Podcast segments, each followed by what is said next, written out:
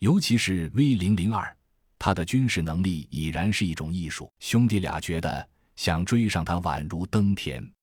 有他和与他相差无几的 V 零零三在，保护伞公司尚且可以通行无阻，遑论差得远的自己兄弟俩。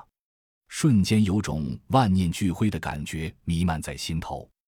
看到二人这副模样，吴所长又笑了笑，对 V 零零二说：“你来讲讲。”他点了点头。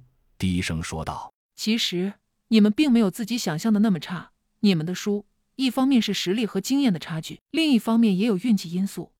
而且你们的单项有优势，在合适的环境里会得到更加有效的发挥。我们刚才比试的是复杂城市环境，你们输在经验。但如果是在极度开阔地形，孝阳你的枪法就会大放异彩；而如果是在狭窄的室内环境，我们就肯定不愿碰到洛奇。”顿了顿，看着两人笑了笑。他继续说：“仅就单项而言，你们两人的最擅长项目大概介于 B 零零五与 B 零零七之间，与六号相当，这已是相当不容易的成就了。相信我，只要你们肯下苦功，两个月你们会脱胎换骨。”兄弟二人的眼中重新焕发出强大的生机和信心，但却仍有一些顾虑。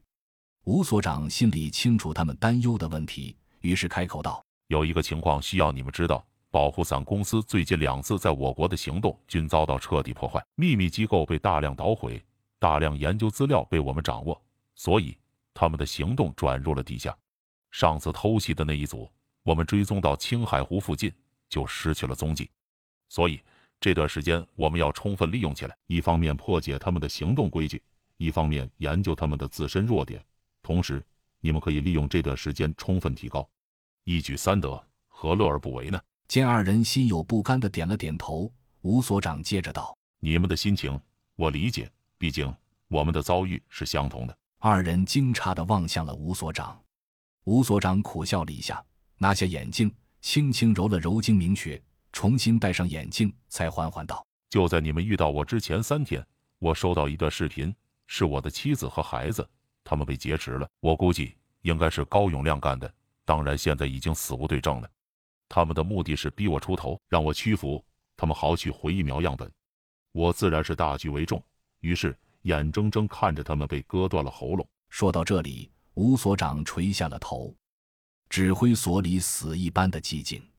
过了一分钟，吴所长抬起头，神色如常道：“所以你们要努力训练，去报仇，为你们，也为我。